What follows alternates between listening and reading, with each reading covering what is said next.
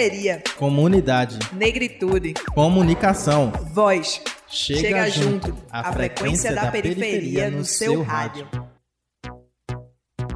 E aí, gente, tudo bem com vocês? Eu sou Ibsen Henrique e está começando agora o Chega Junto. E chegamos à última semana de outubro, né? E terminamos a nossa programação do mês das crianças, trazendo o último conto para vocês. Em outubro, a gente trouxe para o Chega Junto uma história infantil sobre a origem dos orixás em cada programa. E como a gente vem relembrando, os orixás são as divindades ou deuses presentes nas religiões de matriz africana. Hoje, para encerrar a nossa sessão, Vamos contar a história presente no livro Omoobá, Histórias de Princesas, da escritora Kilsan de Oliveira.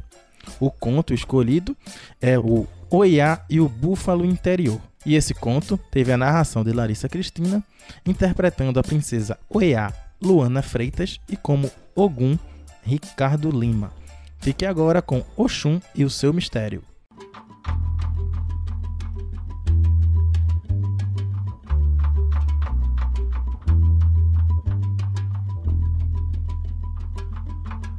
Oiá é disputada por vários príncipes e pessoas comuns. Desde criança ela tinha muitas qualidades, como a beleza, a graça, a rapidez, a determinação e a genialidade. Oiá era uma menina guerreira. Ela tinha conhecimentos que ninguém mais possuía. Ela podia se transformar em animais. O seu favorito era o búfalo. Oiá gostava de usar sua coroa de palha enfeitada com búzios.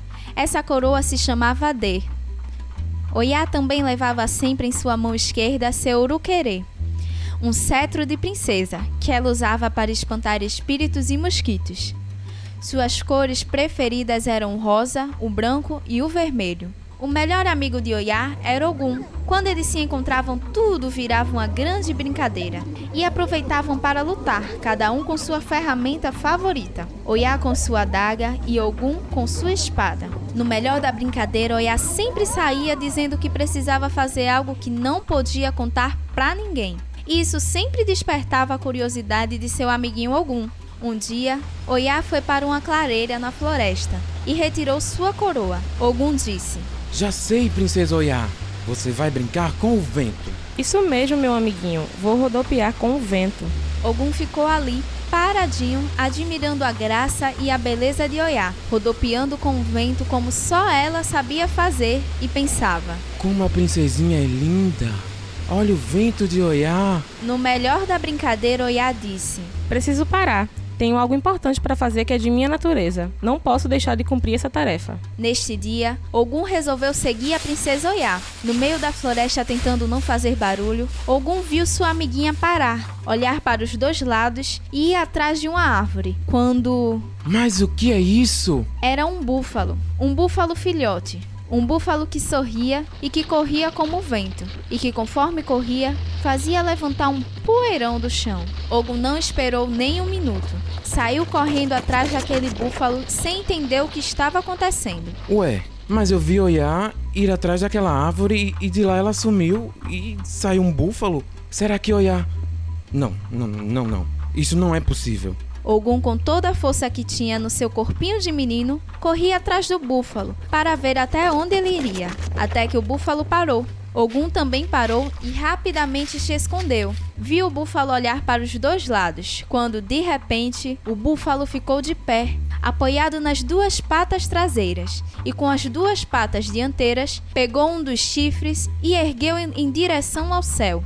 A pele do búfalo foi se soltando do corpo e por baixo estava. Oiá? Ogum, seu danadinho, você me seguiu. Quer dizer que este é o seu segredo de força, de determinação, de graça e beleza? Toda menina e toda mulher tem dentro de si a força de um animal selvagem e sagrado, que em certos momentos devem ser colocados para fora. Devem explodir para o universo com a mensagem de que fazemos parte de tudo isso. Quando colocamos essa força para fora, muitos meninos e meninas, homens e mulheres não compreendem, e por isso devemos mantê-la em segredo. Então esse será o nosso segredo, minha querida princesa Oiá. Eu a saúdo. Eparre Oiá. Gostou da nossa história? Tem alguma sugestão de conto, de conteúdo, de entrevista ou quer que a gente visite a sua comunidade ou seu projeto? Envie um e-mail pra gente. Você sabe, né? Nosso e-mail é o produçãochegajunto@gmail.com. Produção sem cedilha e sem o tio. E ainda você pode falar com a gente pelas redes sociais. Estamos no Twitter, Instagram e Facebook. Procura lá, programa Chega Junto. E, como é de costume, também fazendo o lembrete aqui que você pode acompanhar o nosso programa pela, pelo Apple Podcasts, Spotify e Deezer, além de qualquer outro aplicativo de podcast. Mas se você não tiver nenhum desses aplicativos, pode acompanhar o Chega Junto também no YouTube. É só procurar por lá. Programa Chega Junto que você encontra a gente. E para acabar de enrolação, vamos começar o programa de hoje que traz o tema algoritmos e discriminação. Pode não parecer, mas os algoritmos fazem parte do nosso dia a dia em quase tudo que a gente faz. Aliás, em tudo, na verdade. A gente usa algoritmos de forma bastante automática, quase que intuitiva, para executar desde tarefas comuns até as mais complexas. Para entender melhor, precisamos saber como funciona um computador.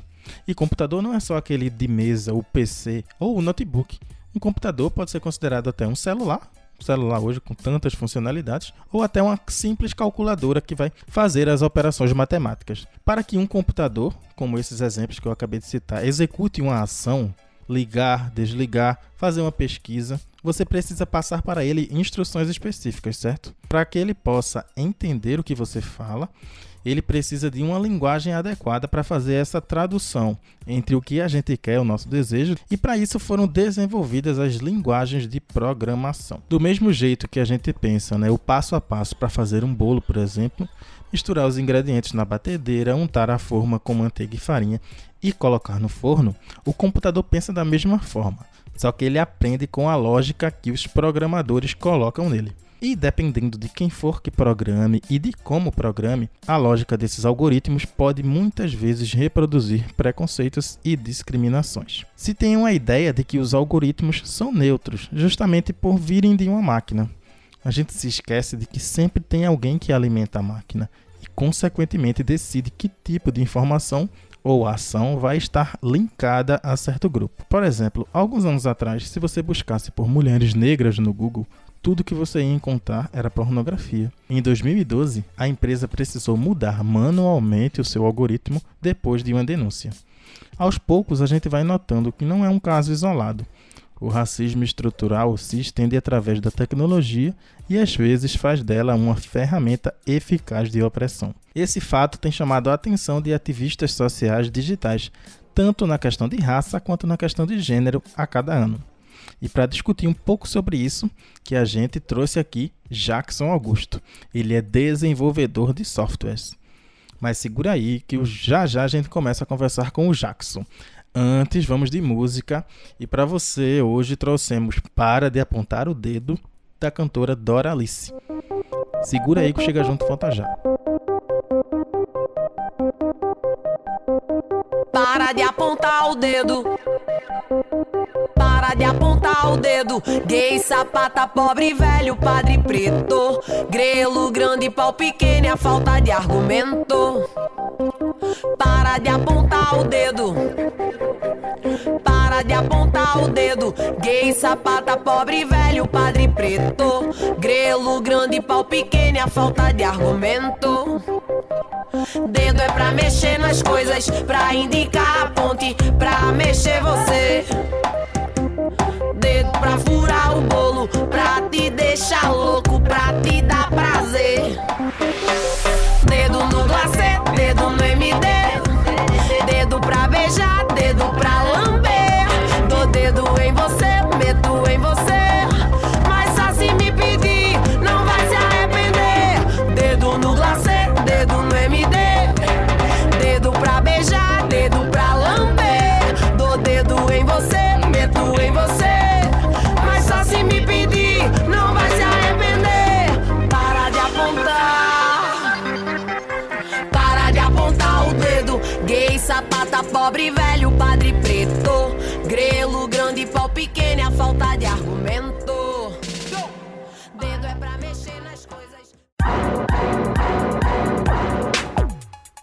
Chega junto, a frequência da periferia no seu rádio.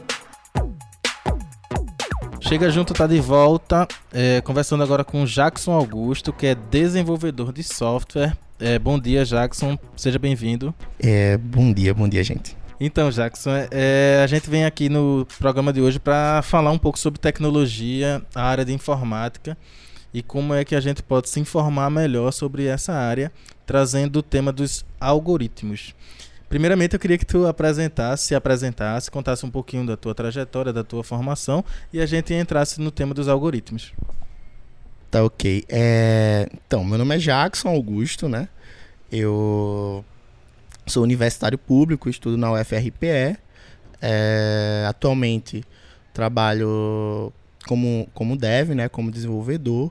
E também. É... E também atuo pesquisando um pouco sobre essa área, não só de algoritmos, né, mas também de ciência de dados, né, que eu acho que também tem tudo a ver é, as duas, duas áreas na tecnologia. É, faço curso de ciência da computação na UFRPE e faço parte de algumas comunidades de TI, né, que a gente pode estar tá falando durante a conversa e durante o bate-papo. Massa. É, primeiramente, para o nosso ouvinte ficar sabendo, o que são algoritmos? Explicando de maneira bem básica, é, um algoritmo é uma sequência de regras, uma sequência de passos, né? E a gente aplica algoritmo no nosso dia a dia, né?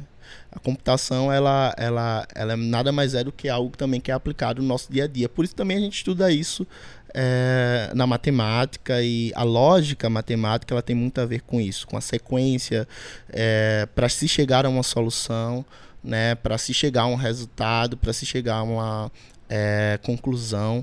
Então, o algoritmo, de, de maneira bem simples, é isso. Dentro da computação, ele, ele já ganha outros moldes, né? A gente começa a, a tentar aplicar algoritmos, é, ou seja, sequência é, de regras, de passos, para chegar a alguns resultados dentro do, dos, dos, aplicativos, dentro das buscas, em relação às imagens, em relação é, a, ao aplicativo que a gente usa para o ônibus, é, no, no, próprio sistema operacional. Então tudo na vida, né, e tudo que a gente, tudo que envolve computação tem a ver com algoritmo. Quando a gente pensa e quando a gente programa, a gente sempre vai perguntar qual a primeira coisa que o usuário vai fazer.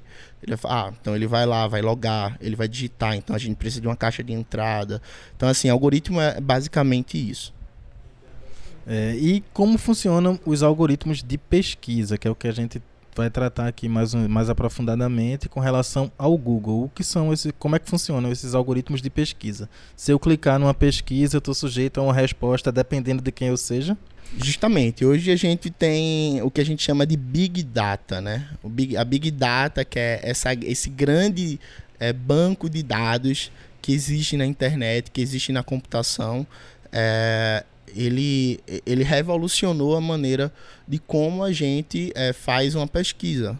Né? Porque se eu tenho é, os dados, se eu tenho o teu endereço, se eu tenho os teus gostos, então eu posso fazer uma, eu posso dar um resultado para você muito mais próximo da sua realidade, né? Isso muitas vezes é bom, né? A gente pode é, e a, o Google e os algoritmos do Google ele, é, tentam trazer essa experiência, né? Tanto que o Gmail, ele é integrado às nossas pesquisas, né? De, e isso, assim, eu tô, tô, tô colocando aqui primeiro os pontos positivos disso, né? Existe aí uma, uma individualidade, né? E a gente vê que na área da computação isso é muito... É, é um alcance que a gente tem, como o usuário se sentir único, o usuário conseguir é, ter satisfação completa através daquele aplicativo. Então existe uma questão da individualização, né, e pensar na experiência daquela pessoa é, e que a gente costuma é, falar de personas, né? Então, se aquela persona, se aquela aquela pessoa que tem gostos, que tem um, um nível de estresse, que tem um nível de rotina, tem que pensar nessa pessoa e dizer, poxa, como é que eu posso trazer uma boa experiência, uma experiência é, assertiva para ela. Então, acho que o Google, ele, ele tenta fazer isso porque ele tem um leque de, de, é, de dados seus, como Gmail, como Drive, é, como agenda, né? Então, assim, ele tem um, um, leque de dados seus, e aí por isso.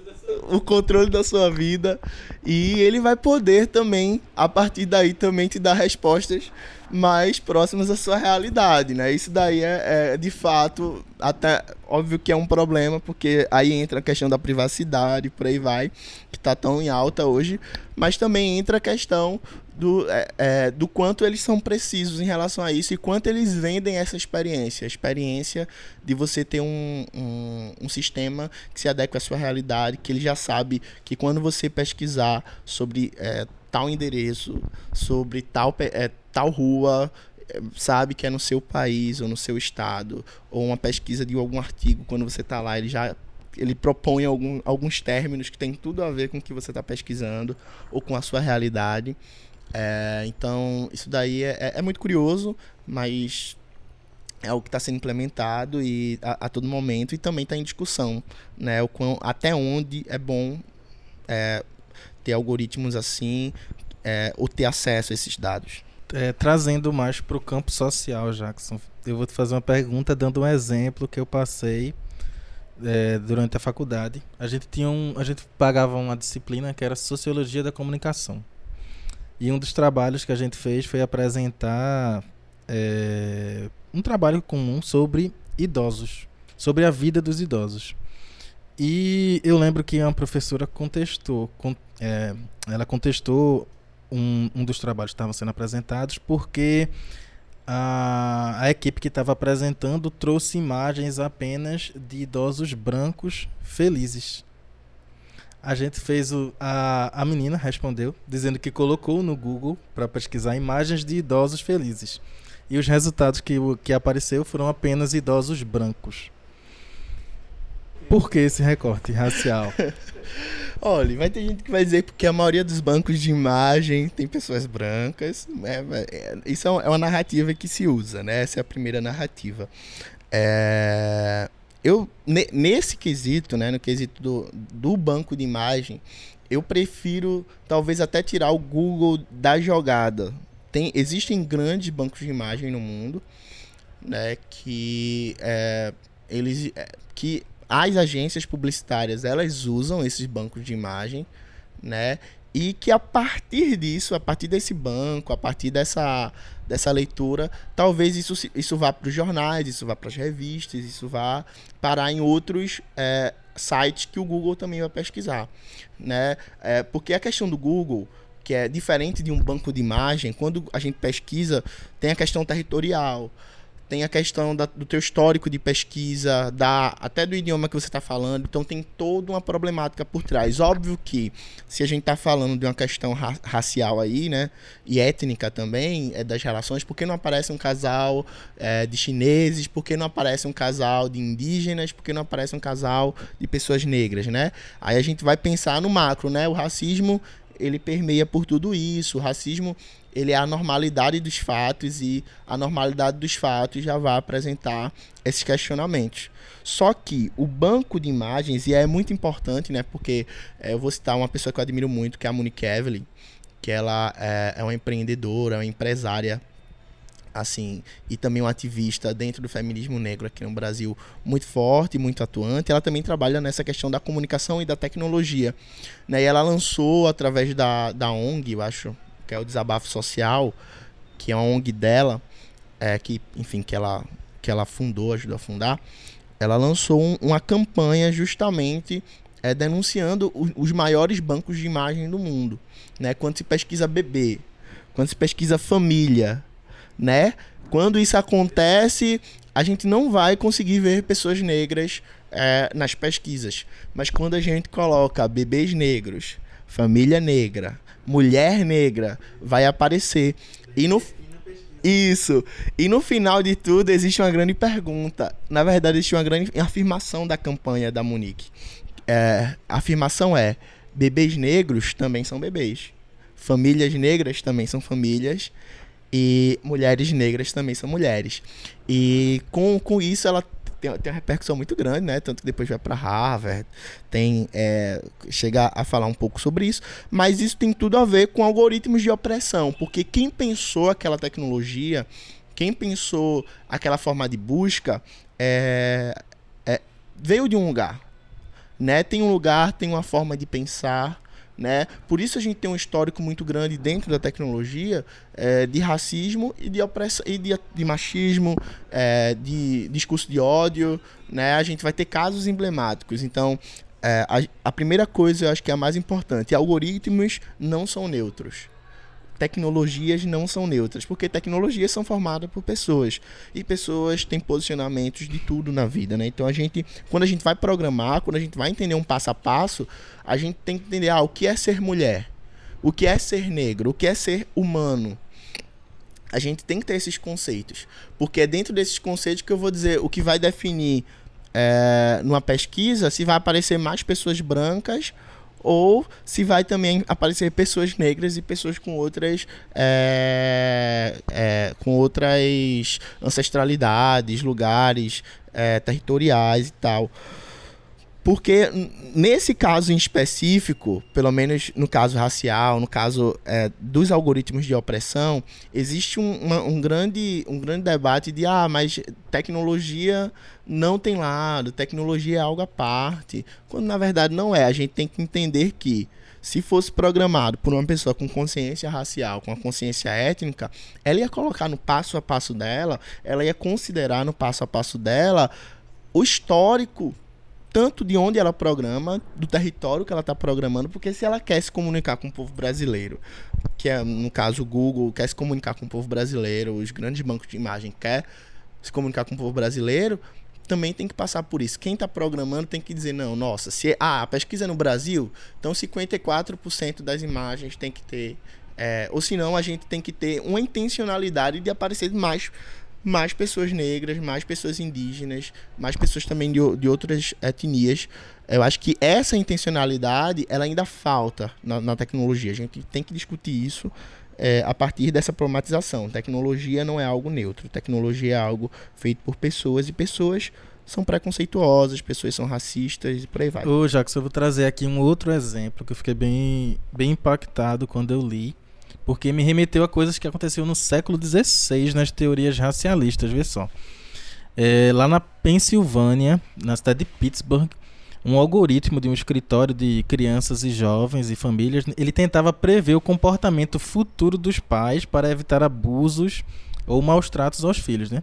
Só que ele fazia isso especulando o que é provável que os sujeitos analisados, né, os pais analisados, com base nos padrões de comportamento que mostraram indivíduos similares no passado. A gente volta no tempo das teorias racialistas, como eu falei, do século XVI, que, é, que defendiam que os negros tinham mais propensão a cometer crimes simplesmente pelo tamanho do crânio. Ou seja, as características físicas definiriam o sujeito. É aquela mesma história. Eu acho que é, quando a gente. O, o, algoritmo ele tem é, uma função de é, viabilizar algumas coisas. Né? Eu, eu, vou dar um exemplo, talvez não tenha nada a ver de início é, com a situação que você colocou, mas que é, no final vai fazer sentido, que é tem um, um amigo meu que ele fez um, algoritmo para ler, é, para conseguir detectar qual era o tubarão que estava naquele registro da foto. Né? E eu perguntei para ele como ele utilizou, né? quais foram os é, artifícios, prerrogativas, os passos que ele utilizou para identificar isso. E ele disse: Ah, Jackson, eu usei o tamanho, normalmente era o tamanho do dente, ou arcária dentária e tal, do tubarão. E eu tive 66% de êxito. Né? É, mas ele teve muitos erros. É, tudo bem que é só, é só a identificação de um tubarão né? Mas como você falou, a gente tá falando aqui de uma operação policial, de algo que tem tudo a ver com a minha vida, com a sua vida, que tem, então, assim, tem que ter toda uma responsabilidade por trás disso. Então acho que a omissão dentro de uma estrutura que já é opressora, né? Ela reafirma características que já acontecem na sociedade. A gente vai pro intervalo, eu só vou pedir que tu escolha uma música pra gente ir pro intervalo e a gente volta com esse assunto no segundo bloco. Que música tu escolheria? Racionais MC, Diário de um Netento. Então vamos aí de Racionais e a gente volta já já com o Jackson Augusto. São Paulo, dia 1 de outubro de 1992, 8 horas da manhã. Aqui estou mais um dia, sob o olhar sanguinário do vigia. Você não sabe como é caminhar com a cabeça na mira de uma HK. Metralhador alemã, o de Israel, estraçalha ladrão que nem papel. Na muralha em pé mais um cidadão José, servindo um estado, um PM bom, passa fome metido a Charles Bronson. Ele sabe o que eu desejo, sabe o que eu penso. O dia tá chuvoso, o clima tá tenso. Vários tentaram fugir, eu também quero. Mais em um a cem, a minha chance é zero. Será que Deus ouviu minha oração? Será que o juiz aceitou a apelação? Manda um recado lá pro meu irmão. Se tiver usando droga, tá ruim na minha mão. Ele ainda tá com aquela mina. Pode crer, moleque, é gente fina. Tirei um dia menos ou um dia mais, sei lá, tanto faz. Os dias são iguais. Acendo um cigarro e vejo o dia passar. Mato o tempo pra ele não me matar. Homem é homem, mulher é mulher. Estuprador é diferente, né? Toma soco toda hora, ajoelha e beija os pés. E sangra até morrer na rua 10. Cada detento, uma mãe, uma crença. Cada crime, uma sentença. Cada sentença, um motivo, uma história de lágrimas, sangue, vidas inglórias, abandono, miséria, ódio, sofrimento, desprezo, desilusão, ação do tempo. Misture bem essa química, pronto. Eis um novo detento. Lamentos no corredor, na cela, no pátio, ao redor do campo, em todos os cantos. Mas eu conheço o sistema, meu irmão. Aqui não tem santo. Ratatata, preciso evitar que um safado faça minha mãe chorar. Minha palavra de honra me protege pra viver no país das calças bege. Tic-tac, ainda é 9h40. O relógio na cadeia anda em câmera lenta.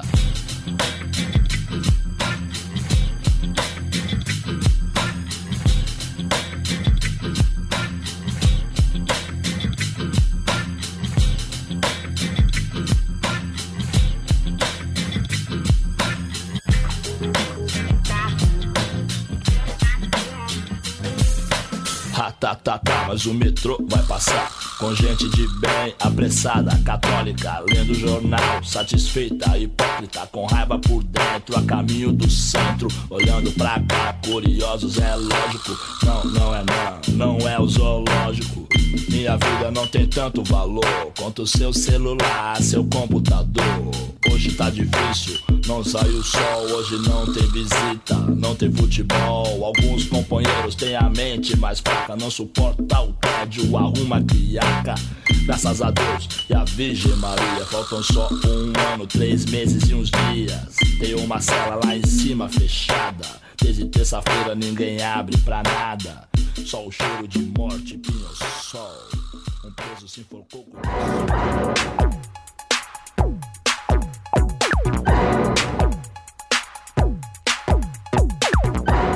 Estamos de volta com Chega Junto, o espaço da periferia na sua rádio universitária Paulo Freire, AM 820. Então, chega junto de volta. É, estamos aqui com Jackson Augusto, que é desenvolvedor de software, para tratar do tema tecnologia no programa Chega Junto de hoje. É, Jackson, você terminou o primeiro bloco com, falando sobre como as pessoas estão com o celular na mão, fazendo uma pesquisa ou alguma outra coisa, e meio que o celular adivinha o que você vai falar em seguida. Né? Como é que funciona isso? É, tem muitas histórias assim, né? Eu, tá, eu tava falando justamente desse contexto dos Estados Unidos, né?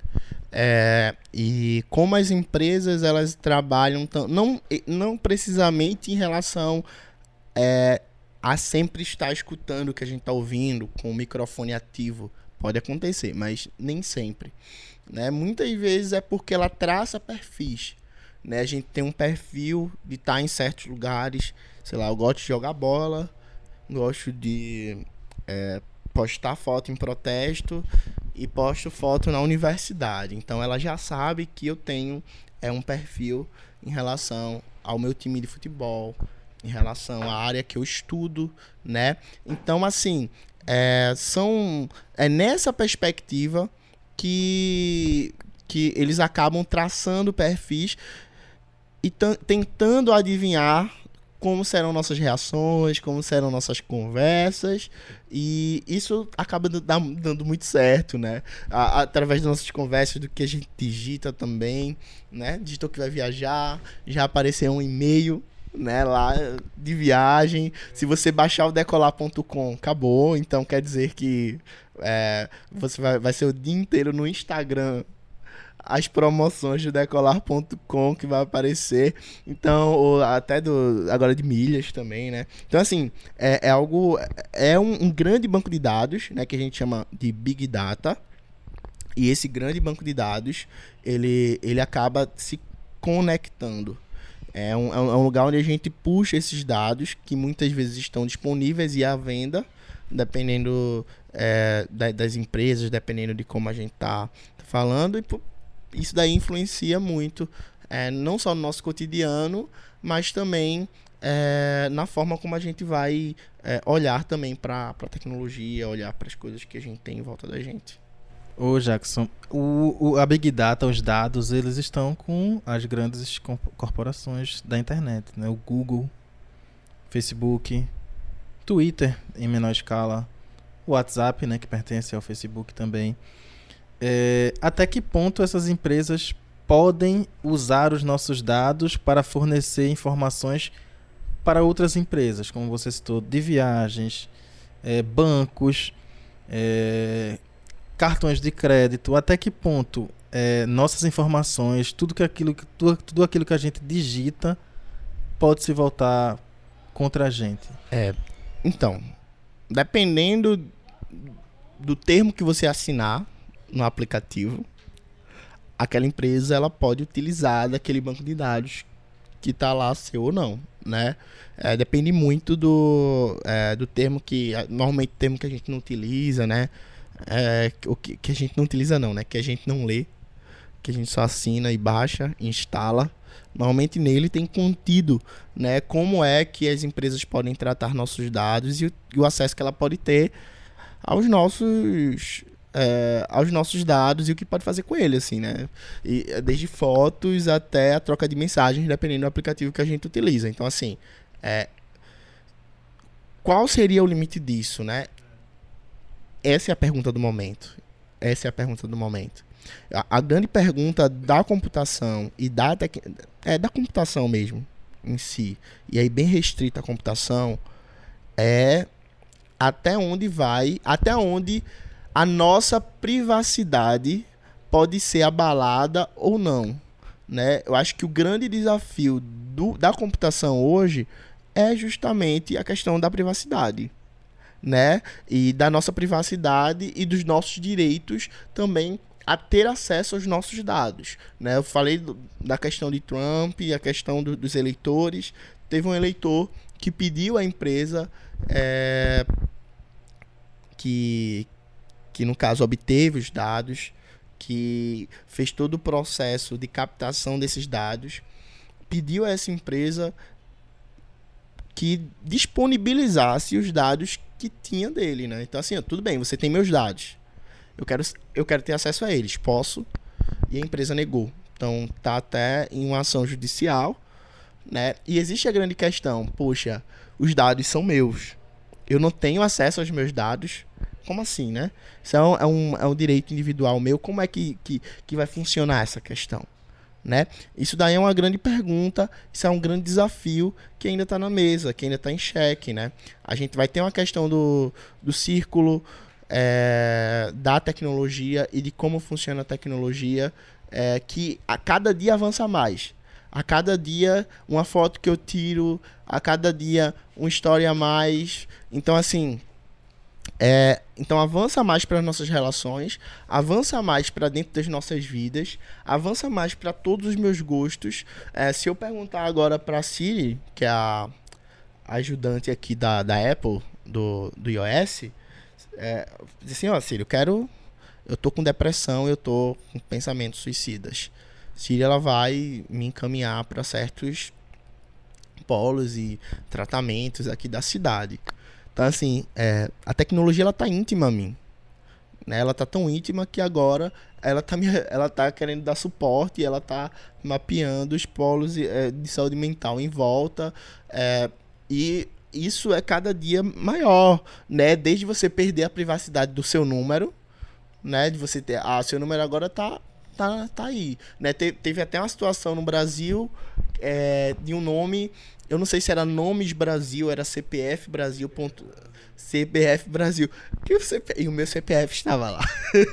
meu CPF estava lá. Então, assim, eu perguntei, pô, como conseguiram meu CPF, né? Então, é, é, eu acho isso surreal. E, e, alguém, alguém conseguiu meu CPF, alguém conseguiu o CPF do Brasil inteiro, os CPFs. E, velho, isso daí é, é estarrecedor, porque quem tem, quem tem teus dados tem tua vida inteira. Quem tem teus dados tem a tua vida nas mãos, dependendo do, da importância dos teus dados. Para você ter ideia, hoje, uma empresa de dados vale mais do que uma empresa de petróleo. Dados vale mais do que petróleo. Isso é um fato.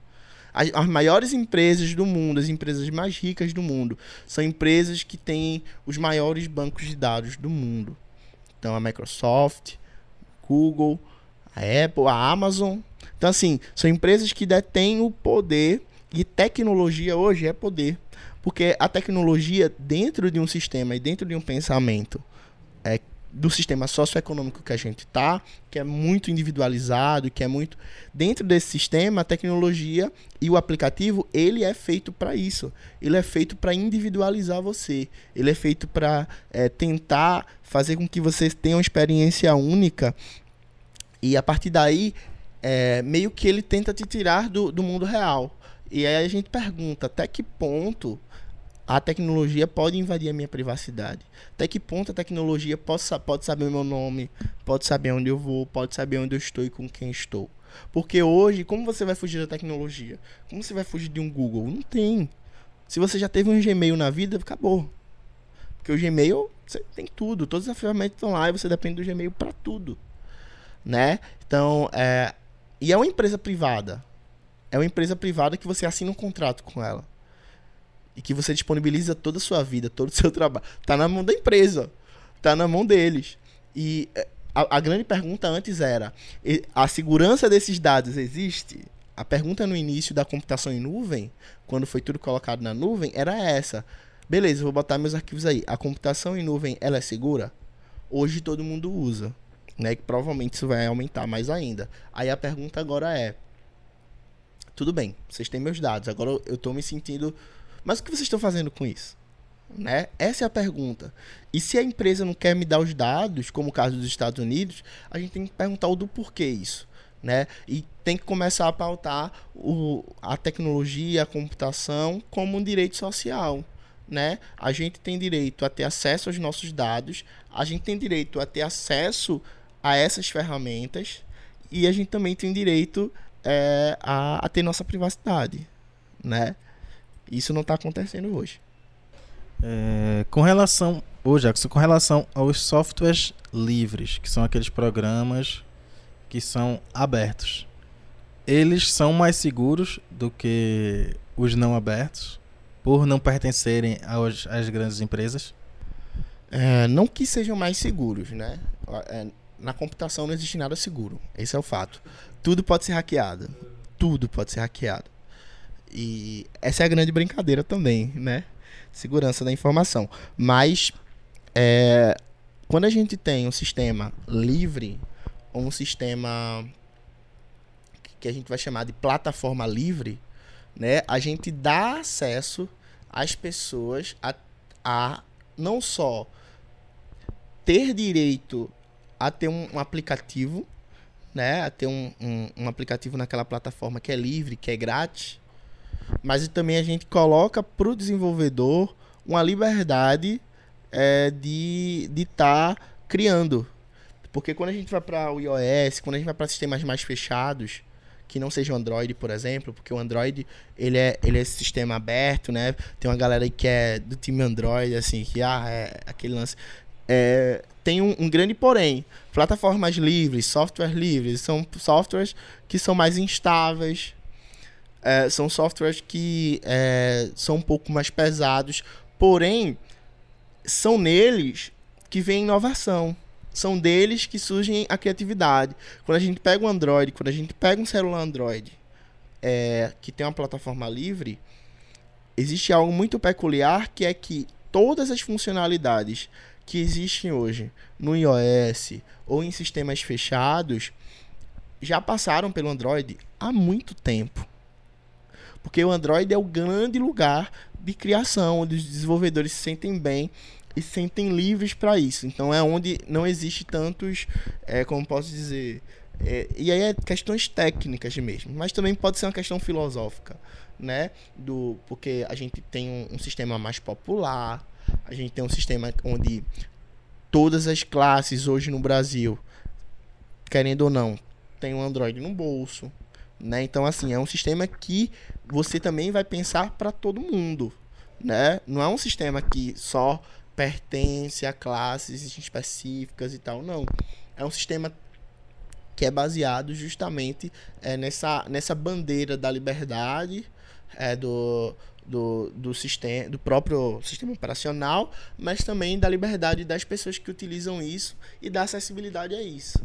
Né? É, dentro da computação, existe essa grande pergunta, né? Um sistema livre e barato, mais pesado, ou um sistema fechado, controlado, mais elitizado, né? Que, mais caro, porque... Então, assim, é um, é um, é, são, são perguntas que se fazem é, dentro, dentro disso. Então, o software livre ele vem muito nessa pegada é, da população, de popularizar a tecnologia e é, a tecnologia vem se popularizando, né? A gente tem dados da Anatel que estimam que o número de aparelhos celulares já ultrapassou o número de habitantes aqui no Brasil, tornando o Brasil um dos grandes, se não o maior, um dos grandes centros é, tecnológicos de, de consumo de tecnologia. Até, até mesmo o ponto de que em 2015, na última pesquisa da Secretaria de Comunicação, que, é um, que era um órgão, o extinto órgão ligado ao gabinete da presidência, ele estimava que, men que nem 60% da população tinha internet em casa. Ou seja, as pessoas estão se conectando através dos celulares, mas não tem internet em casa. Então o celular ele vem sendo cada vez mais popular e cada vez mais frequente na vida do brasileiro. Então ele tem que tomar certos cuidados com relação ao uso da tecnologia, não é isso, Jackson? É, eu acho que a gente está passando por uma educação, né? é, dentro do Brasil e no mundo também sobre isso. Né? A questão da, da fake news está aí. Porque a tecnologia é, nada mais é do que um, um, uma ferramenta para se passar informações. Né, para se passar dados, para se passar experiências. Então, a, é, a, gente tem uma experiência aqui no Brasil é, de aprender a usar isso e também de ter acesso a esse mundo. Né? Eu costumo dizer que se não existem programadores negros se não existe programadoras mulheres, é porque talvez esse mundo não foi apresentado a eles. E a gente pergunta, beleza, o celular chegou. É, mas se o acesso à internet não chega, do que adianta? Né? Se o acesso à, à plataforma de desenvolvimento, a esse mundo que faz a computação não chega, do que adianta?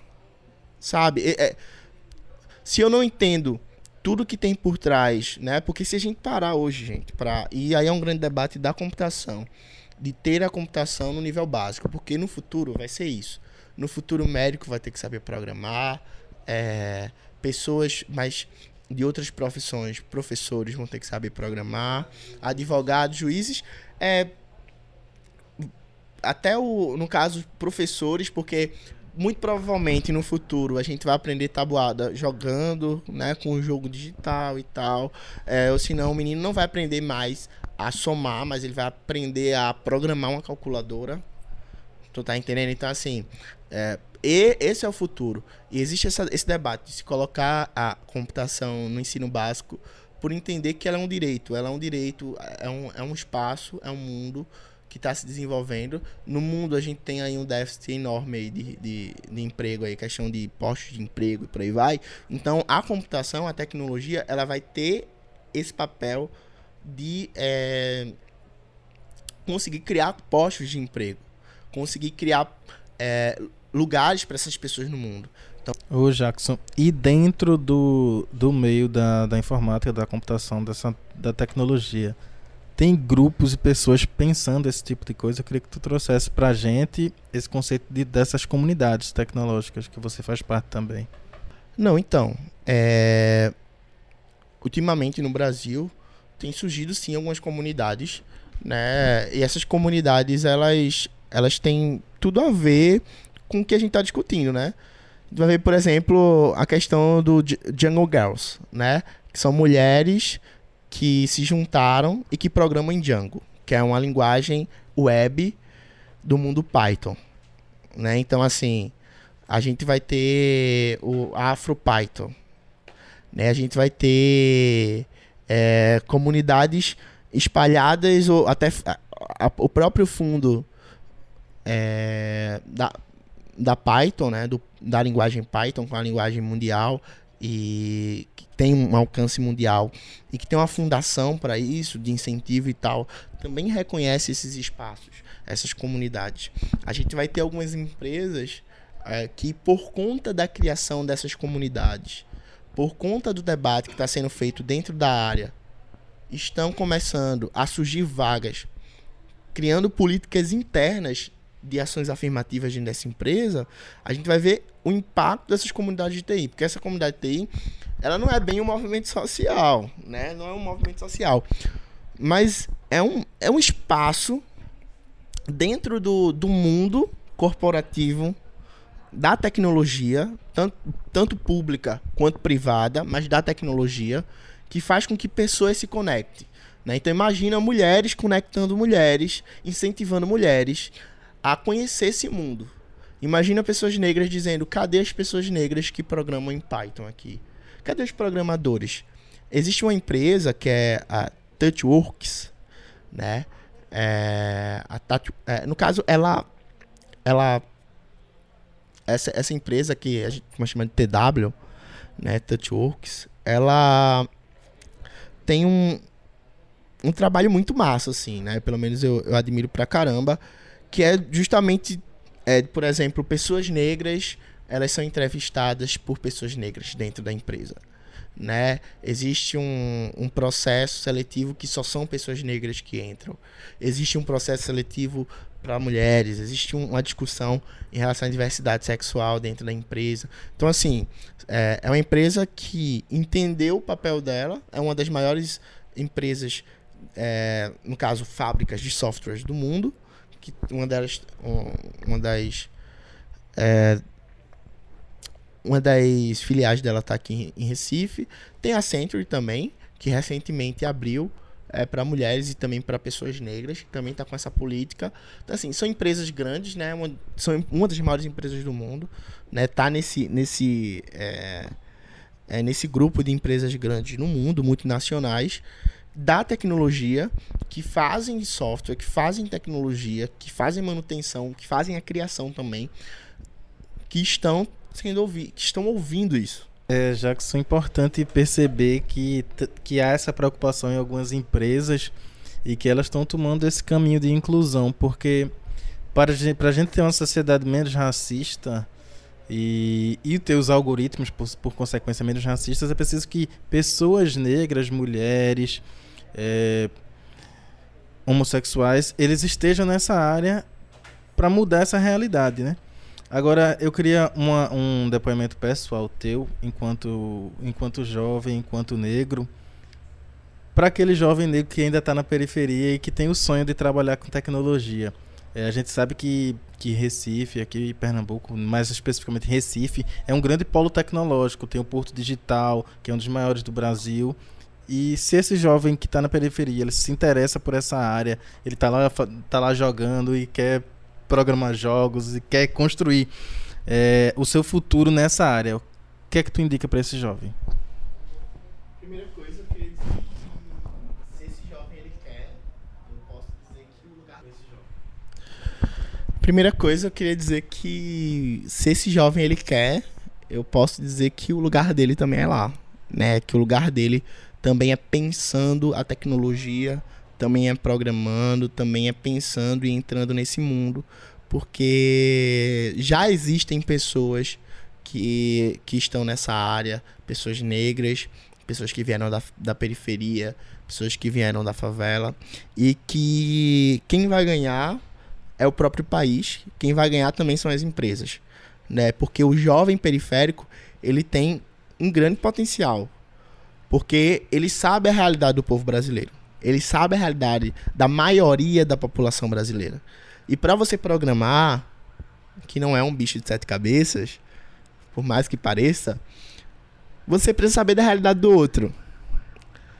E imagina você programar um aplicativo, no caso, para utilizar o ônibus, se você nunca usou ônibus.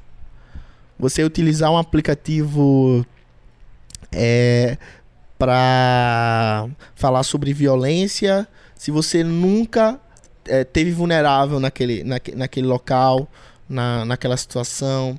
Você é, ter aplicativos em relação a, a, a, a questão da educação da educação financeira se você nunca, nunca teve que lidar todos os dias com o baixo salário, com a, o baixo acesso. Então, esse jovem, ele já tem um potencial de só dele querer isso, ele já quebrou muitas barreiras.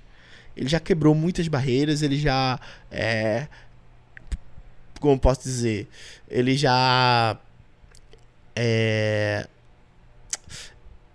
transcendeu no caso que o próprio sistema diz que é para o que é o nosso lugar. Ele já entendeu que o nosso lugar não é só onde os outros dizem, mas também onde a gente quer estar. E se existe um mundo da computação, se existe um mundo da programação que pensa o nosso dia a dia e que pensa a nossa vida como um todo e que pensa o nosso futuro, pessoas negras precisam ocupar esse espaço. A gente também precisa pensar no nosso próprio futuro.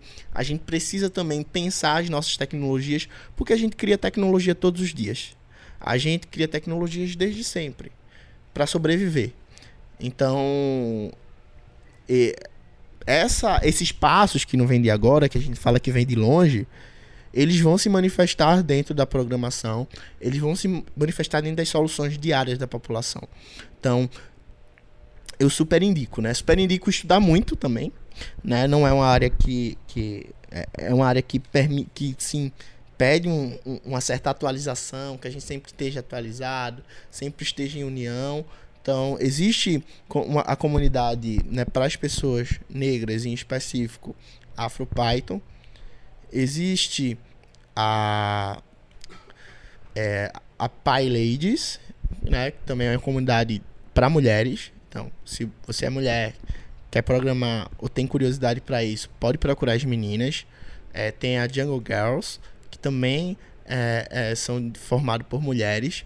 Então, são espaços onde a periferia e também os grupos que são esquecidos dentro da sociedade se unem né, para se fortalecer, para ter um network, para dizer, poxa, qual empresa qual é a, a, linguagem que vocês estão programando? Eu estou perdido na área, eu estou em dúvida, eu não sei. É, se você está em dúvida, se você quer, você pode procurar esses espaços que você vai conseguir é, ter um, um direcionamento e, e, e, tudo mais. Jackson, se o, o jovem ficou interessado e quiser trocar uma ideia contigo, passam tuas redes sociais para essa galera poder entrar em contato contigo, tirar alguma dúvida. É, então, eu tô no Instagram, né? Jackson Augusto JR, né? Arroba Jackson Augusto JR, Jackson com CK. É, tô também no Facebook, Jackson Augusto.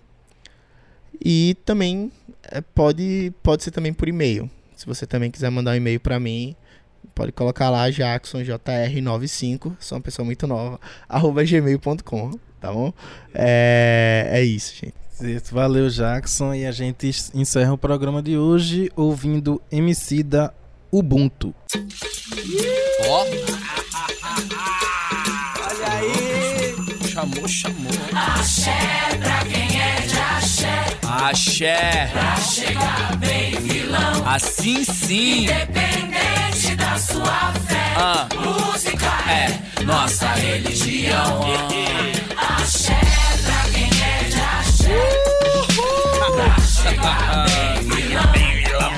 Independente da sua fé, música é nossa religião. Ok, ok, ok, ok, Joe. Oh, Seja forte, é nossa cara. Fazer a vida ser certa mais que a morte. Eu me refaço após cada passo. Igual reflexo nas poças. Mandinga, coisa nossa. Eles não vão entender o que são riscos. E nem que nossos livros de história foram discos. Bamba, bam, bum, bom samba. Alguns petiscos. Que suco rende dois litros. Melhor que frisco. Faz de conta que os racistas não perdem a linha. Quando ergo a mão da filha dele sem armas das minhas. Ruivas, morenas, pretas, divas, loirinhas, doidas pra curtir. Quermesse de quebradinha, onde um DJ comanda e manda. Sabe o que faz MC são griosos? O Mike é pouco capaz, já toca um hat like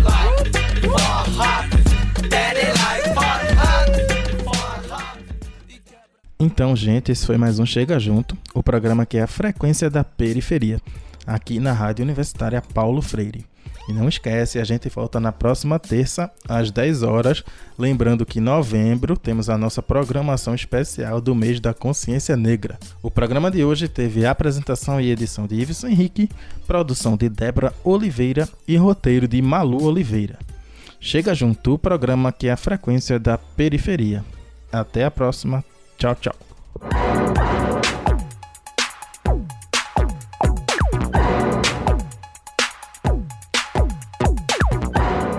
Periferia, Comunidade, negritude, comunicação. voz. Chega, Chega junto, junto, a frequência da periferia no seu rádio.